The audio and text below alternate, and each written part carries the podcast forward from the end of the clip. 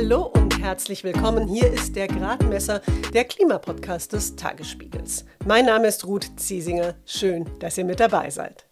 Climate activists are sometimes depicted as dangerous radicals. But the truly dangerous radicals are the countries that are increasing the production of fossil fuels. Nein, ich sage mal ganz ehrlich, diese schwarz gekleideten Inszenierungen bei verschiedenen Veranstaltungen von immer den gleichen Leuten erinnern mich an eine Zeit, die lange zurückliegt und Gott sei Dank. UN-Generalsekretär Antonio Guterres und Kanzler Olaf Scholz waren das, mit ihrer jeweils höchst unterschiedlichen Sicht auf radikale Klimaaktivistinnen. Guterres nennt Staaten, die weiter auf fossile Energien setzen, die eigentlichen Radikalen. Unser Kanzler dagegen war beim Katholikentag radikal von Aktivisten genervt und verglich sie mit, nun ja, mit was? Das hat er bis heute nicht erklärt, aber jedenfalls nicht mit Nazis, sagt seine Regierungssprecherin. Die AktivistInnen der Bewegung Aufstand letzte Generation wollen der Politik auf die Nerven gehen. Inwieweit sie andere Menschen damit zum Einsatz gegen die Klimakrise motivieren und wie es aktuell um den Klimakampf auf deutschen Straßen bestellt ist, darum geht es gleich im Gespräch mit dem Dokumentarfilmer Bernd Welz. Außerdem sagt uns eine Wissenschaftlerin, warum sie jetzt bei Scientist Rebellion auf zivilen Ungehorsam setzt. Und davor hört ihr eine Einschätzung zum Taxonomiebeschluss im EU-Parlament. Hallo, ich bin Anke Mürre, stellvertretende Chefredakteurin beim Tagesspiegel. Vielen Dank, dass ihr unseren Podcast hört. Wenn er euch gefällt, dann probiert doch auch mal unsere digitale Zeitung aus. Als E-Paper oder Digitalabo auf tagesspiegel.de. Hier bekommt ihr täglich einen guten und verlässlichen Überblick über alles, was für euch wichtig ist. Aus Berlin, Deutschland und der Welt. Jetzt einfach gratis testen unter tagesspiegel.de/slash probieren. Wir freuen uns auf euch. Der Tagesspiegel aus der Welt, aus der Weltstadt.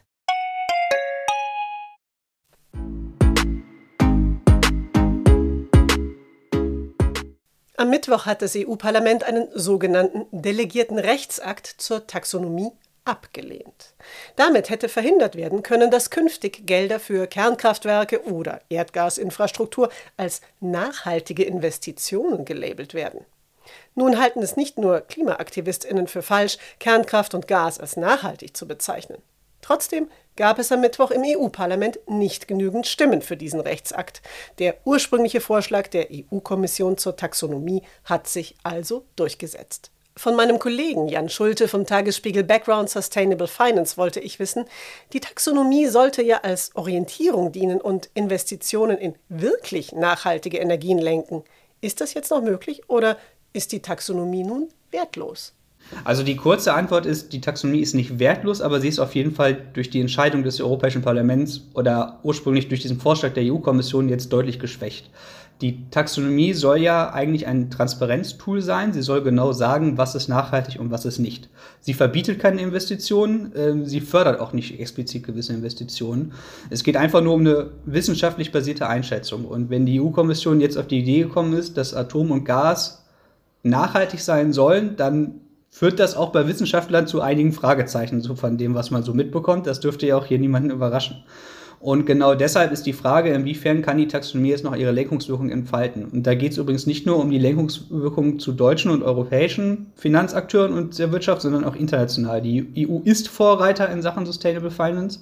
Andere Länder orientieren sich daran, China, die USA beispielsweise, also auch große Wirtschaftsräume. Und wenn die EU jetzt das Signal gibt, dass Atom und Gas auch in An- und Abführungszeichen nachhaltig sein können, ist das ein sehr, sehr schlechtes Zeichen auch für andere Regionen dieser Welt.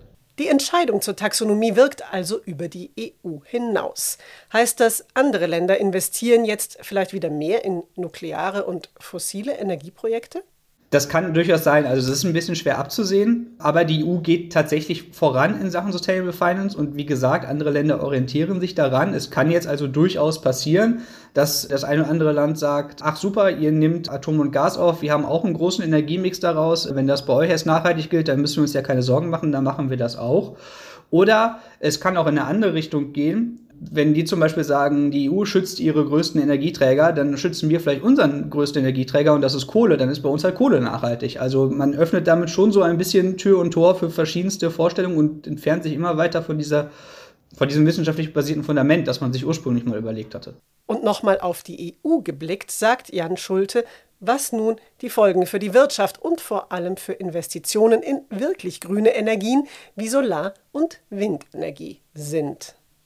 Also man muss jetzt den Teufel nicht komplett an die Wand malen, würde ich sagen. Grüne Energieträger sind ja weiterhin die Zukunft. Also wir werden auch weiterhin erleben, dass in Windkraft und Solarenergie massivst investiert wird und immer mehr investiert wird.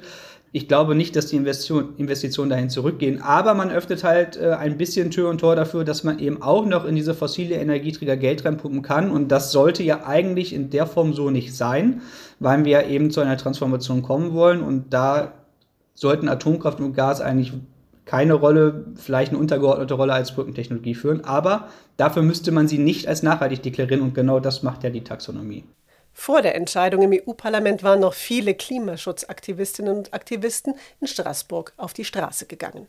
In Deutschland wiederum kleben sich gerade junge Menschen im Kampf gegen die Klimakrise auf die Straße. Um sie und andere Aktivistinnen geht es jetzt im Gespräch mit Bernd Welz.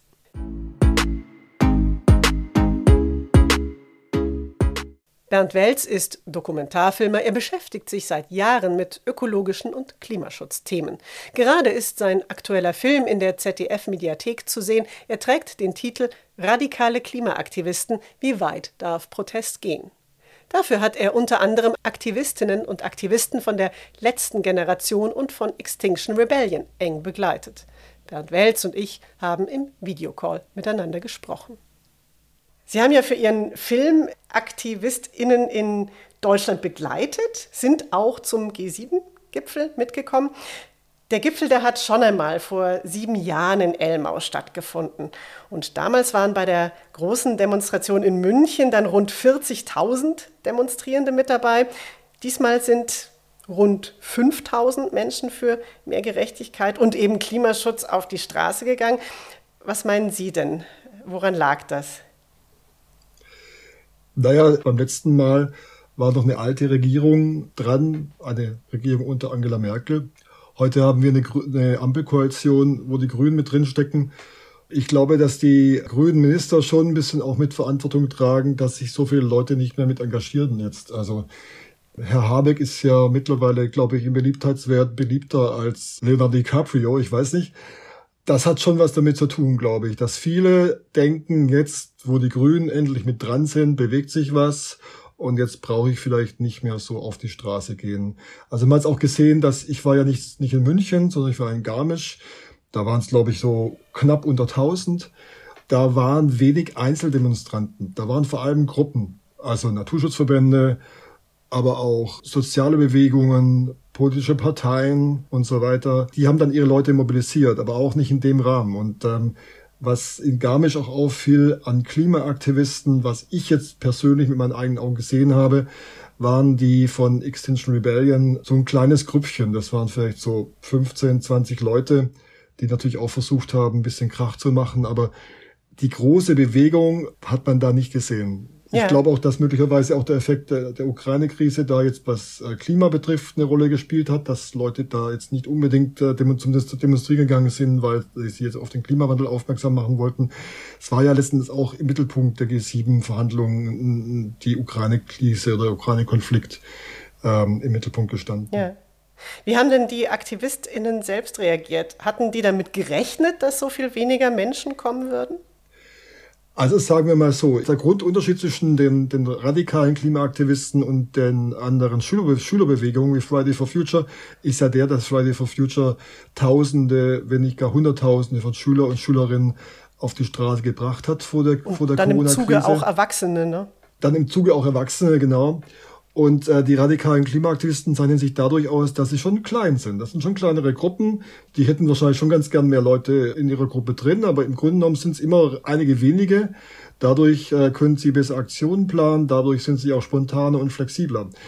Deswegen ist es für die auch selbstverständlich, dass sie dann nicht jetzt in Massen auftreten. Sie haben es ja vorhin schon gesagt, Fridays for Future gibt es seit 2018. Eine ganze Reihe von anderen Gruppen ist auch in den letzten Jahren entstanden. Eben Extinction Rebellion haben Sie auch angesprochen, dann Extinction Scientists, jetzt Scientist Rebellion, so heißen sie, die gibt es ganz neu. Und dann gibt es aber noch eine andere Gruppe, die im Moment in den Medien am meisten Aufmerksamkeit bekommt. Und das ist die Gruppe Aufstand letzte Generation. Und die bekommen so viel Aufmerksamkeit, weil sie sich auf Straßen festkleben und den Verkehr stoppen. Stehen denn da Aufmerksamkeit und Einfluss in Relation zueinander? Sie meinen der, der Effekt, der aus, aus diesen Aktionen kommt, oder was, wie meinen Sie das? Genau, also den, einerseits die Aufmerksamkeit, die wir medial auch darauf richten und dann aber eben der bleibende Effekt, Einfluss dessen, was da passiert.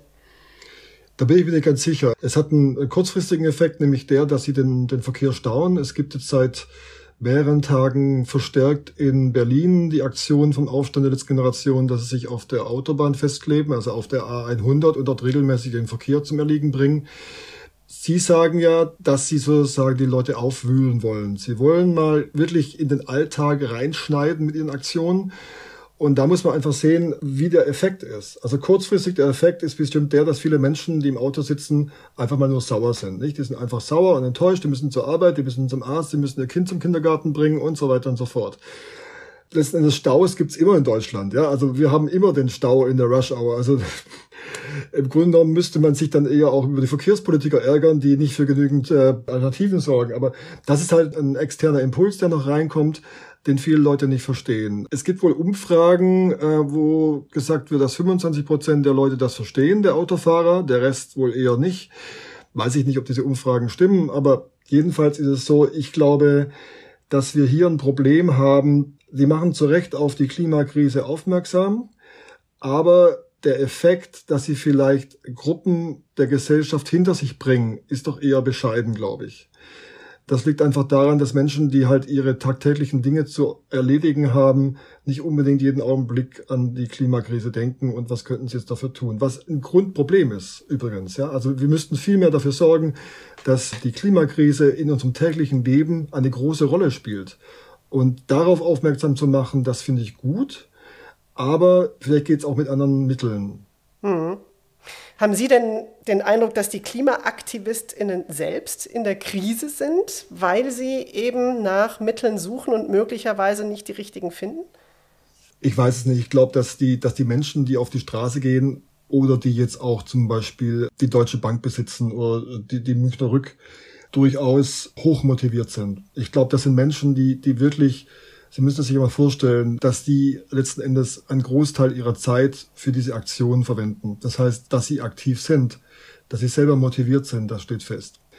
Ob sie letzten Endes damit Erfolg haben, das steht in den Sternen, das weiß ich nicht. Weil ich glaube, da gehören noch viel mehr andere Aktionen auch von anderen Gruppen dazu, die dann letzten Endes das Bewusstsein oder die Schnelligkeit herbeibringen, dass Klimamaßnahmen schneller und effektiver sind.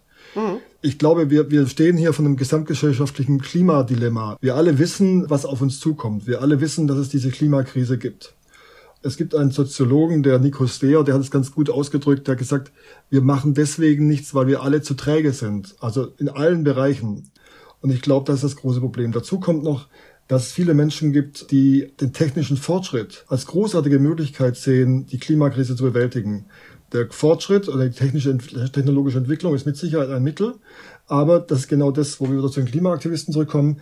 Die Klimaaktivisten fordern sofort Maßnahmen. Man muss einfach mal sehen, also jetzt unabhängig davon, was man jetzt auf in welcher politischen Richtung man ist, dass man auf der anderen Seite einen, einen Tankrabatt gibt und damit letzten Endes die Klimakrise noch fördert, weil man die Leute ja noch wieder animiert, mehr zu fahren als das Auto stehen zu lassen. Das versteht eigentlich niemand. Und deswegen wird auch immer wieder von der Politik den Klimaaktivisten werden immer wieder Gründe gegeben, weiter auf die Straße zu gehen. Es vermittelt halt auch den Eindruck, naja, wir können schon irgendwie so weitermachen wie bisher, wenn die Politik solche Entscheidungen eben fällt. Sie haben die Trägheit angesprochen und es gibt ja auch Wissenschaftler und Wissenschaftlerinnen, wie zum Beispiel Stefan Rahmsdorf oder Claudia Kempfert, die setzen darauf, dass es eben zu gesellschaftlichen Kipppunkten kommt. Also dass dann eben auf einmal, weil ab einem bestimmten Punkt das Verständnis für die Klimakrise dann so weit ausgeprägt ist, dass dann auf einmal Veränderungen viel schneller machbar sind, als wir es jetzt noch für möglich halten. Und Fridays for Future setzt auch eher auf diesen Ansatz, um eben alle, die gesamte Gesellschaft mitzunehmen. Und Ich frage mich, ob das halt der große Unterschied zu solchen Ansätzen ist wie der der letzten Generation, wo die AktivistInnen die Politik ja unter Druck setzen wollen, indem sie die Menschen erstmal so richtig wütend machen. Sie waren ja jetzt auch mit dabei. Was haben Sie denn auch so für einen Eindruck? Was, was funktioniert denn eher? Der Aufstand der letzten Generation, die Aktionen haben ja zum Ziel zum Beispiel ganz konkret, dass die Bundesregierung nicht in der Nordsee nach Öl bohren lässt. Äh, Minister Habeck soll dann so eine, eine sogenannte Lebenserklärung abgeben mit diesem Ziel. Ob das sozusagen dann funktioniert, das bezweifle ich, weil Ultimaten, das äh, hat selten, führt selten zum Erfolg. Man muss sehen, dass natürlich das Vorbild äh, von solchen Gruppen sind die sozialen Bewegungen des letzten Jahrhunderts. Also zum Beispiel die Freedom Fighters, das sind sozusagen schwarze Bürgerrechtler, die mit Bussen in die Südstaaten gefahren sind, um dagegen zu demonstrieren, dass es Rassentrennung in öffentlichen Verkehrsmitteln gibt. Ob das so funktioniert, jetzt wie damals, das weiß ich nicht.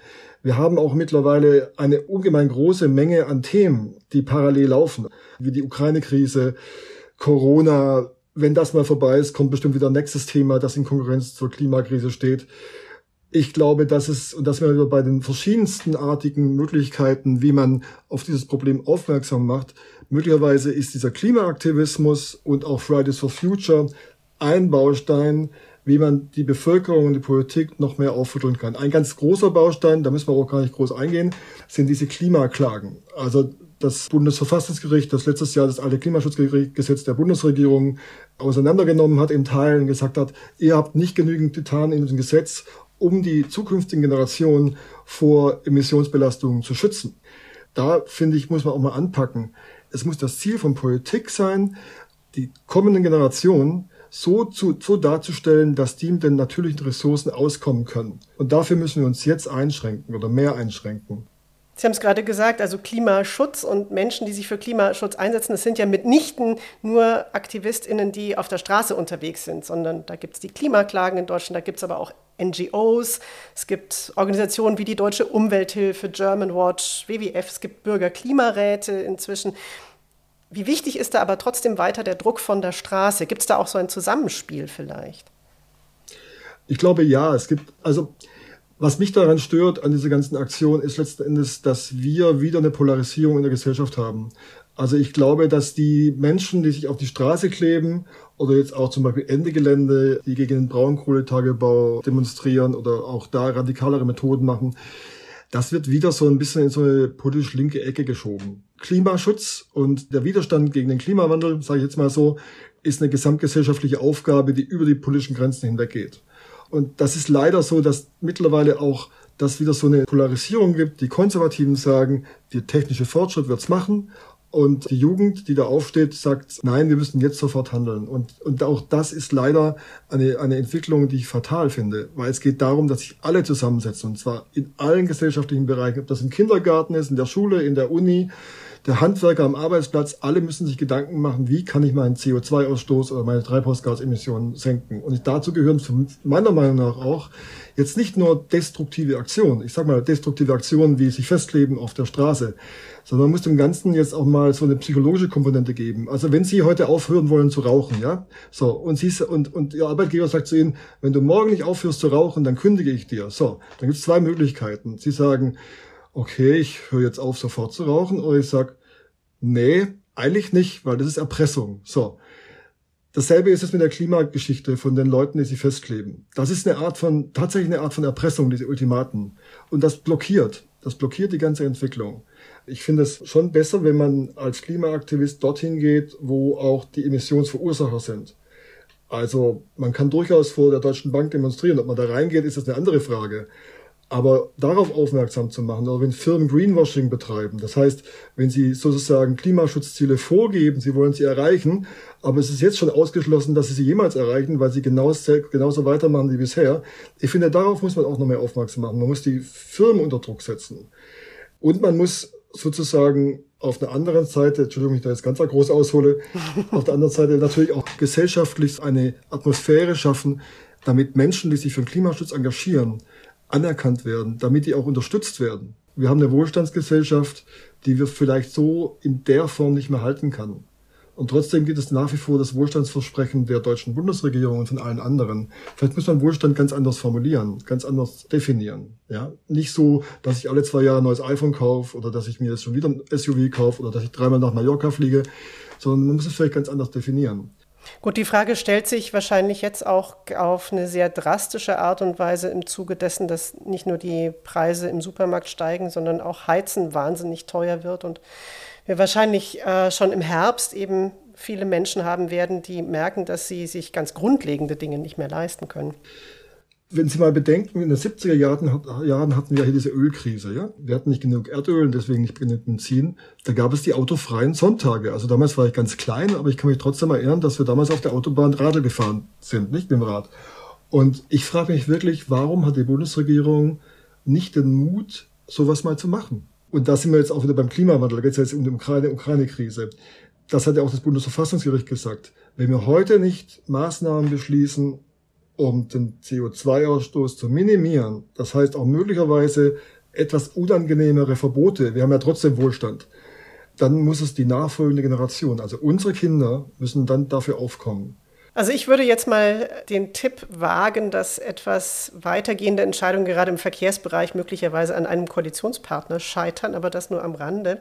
Äh, ich würde gerne zum Abschluss nochmal auf die Klimabewegung zurückkommen und auch darauf, was sich möglicherweise entwickeln könnte und was auch mit Akzeptanz zu tun hat. Es wird ja seit einem Jahr immer wieder mal über eine mögliche weitere Radikalisierung der Klimabewegung gesprochen, oder Teilen der Klimabewegung. Und dann wird dann auch von Sabotage geredet.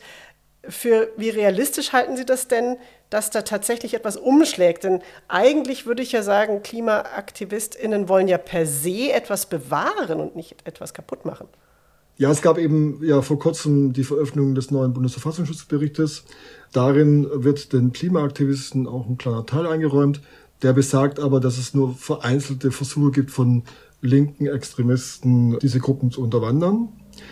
Die Gruppen sind auch teilweise in ihrer Ausführung sehr, sehr unterschiedlich. Einige sind schon etwas extremer, wie jetzt Ende Gelände, also Garzweiler, dieser, dieser Braunkohletagebau. Inwiefern dort auch Sabotage stattfindet, wird immer wieder diskutiert. Das ist wirklich ein Thema. Die nennen das friedliche Sabotage. Das heißt, da werden dann irgendwelche Schrauben aus Braunkohlebaggern rausgedreht oder sowas. Der Aufstand hat ja selber Ölpipelines in Deutschland zugedreht, also so kleine Verteilerstationen. Ob es da noch weitergeht, glaube ich im Grunde genommen nicht, weil die Leute, die ich kennengelernt habe, die sind streng gewaltfrei. Also was vor allem die Gewalt an Personen betrifft, aber ich glaube auch ansonsten an die Zerstörung von Privateigentum was ja wirklich eine andere rechtliche Dimension nochmal mit sich bringt. Ja, wenn ich heute die Deutsche Bank besetze, dann nimmt mich die Polizei vielleicht ganz, ganz kurz mit auf, auf die Wache, stellt meine Personalien fest. Wenn dann der, der Hauseigentümer nicht Anzeige wegen Hausfriedensbruch oder Schachbeschädigung lässt, dann hat sich das damit getan. Der Trend ist eindeutig, dass die sich nicht radikalisieren in Interaktionen. Es gibt ein paar Vereinzelte, die das diskutieren tatsächlich, aber im Moment sieht es nicht so aus. Es gibt noch einen anderen Trend. Sie haben vorher gesagt, bei Friday for Future gab es ja dann auch irgendwann die Erwachsenen, die daran teilgenommen haben. Bei den radikalen Klimaaktivisten gibt es ja mittlerweile die Wissenschaftler, die teilnehmen. Ich finde, das ist ein ganz interessanter Punkt. Also Scientist Rebellion heißen die. Das sind äh, Akademiker, Wissenschaftler, die sich natürlich aus allen Bereichen zusammenfinden und auch mittlerweile zivilen Ungehorsam betreiben. Und da muss ich sagen, das hat für mich nochmal eine andere Dimension.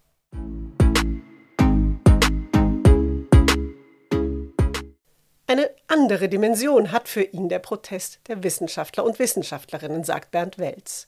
Und in der Tat, die Wissenschaft hat sich viele Jahre sehr zurückgehalten mit klaren Handlungsforderungen an die Politik. Jetzt haben sich, wie Welz sagt, im Frühjahr weltweit über 1000 WissenschaftlerInnen zu den Scientist Rebellion zusammengeschlossen. Maria Inti-Metzendorf, medizinische Informationswissenschaftlerin an der Uniklinik Düsseldorf, ist eine von ihnen. Sie hat mir gesagt, warum.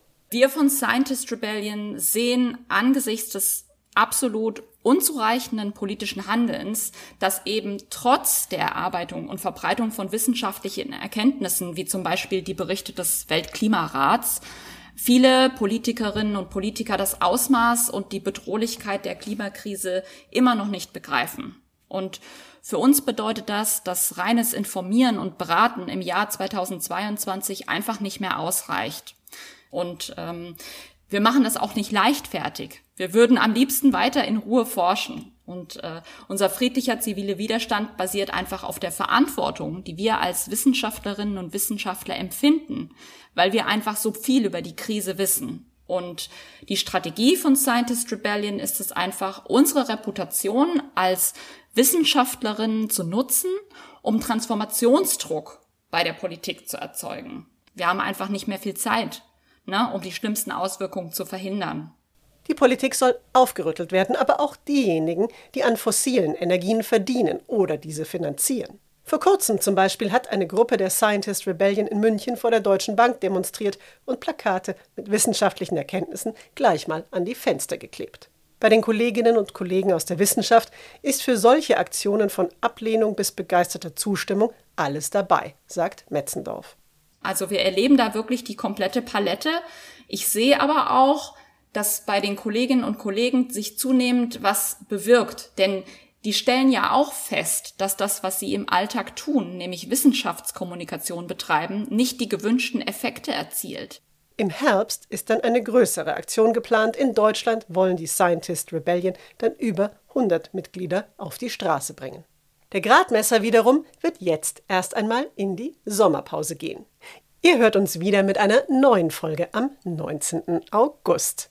Ich würde mich extrem freuen, wenn ihr dann wieder mit dabei seid. Am besten abonniert ihr den Gradmesser. Ihr findet den Podcast auf allen bekannten Plattformen. Mails lesen und beantworten wir aber auch im Sommer weiter gerne. Also, wenn ihr Wünsche habt oder Kritik, dann schreibt doch an gradmesser.tagesspiegel.de. Es wäre schön, von euch zu hören. Mein Name ist Ruth Ziesinger. Ich wünsche euch alles Gute und passt gut auf euch auf.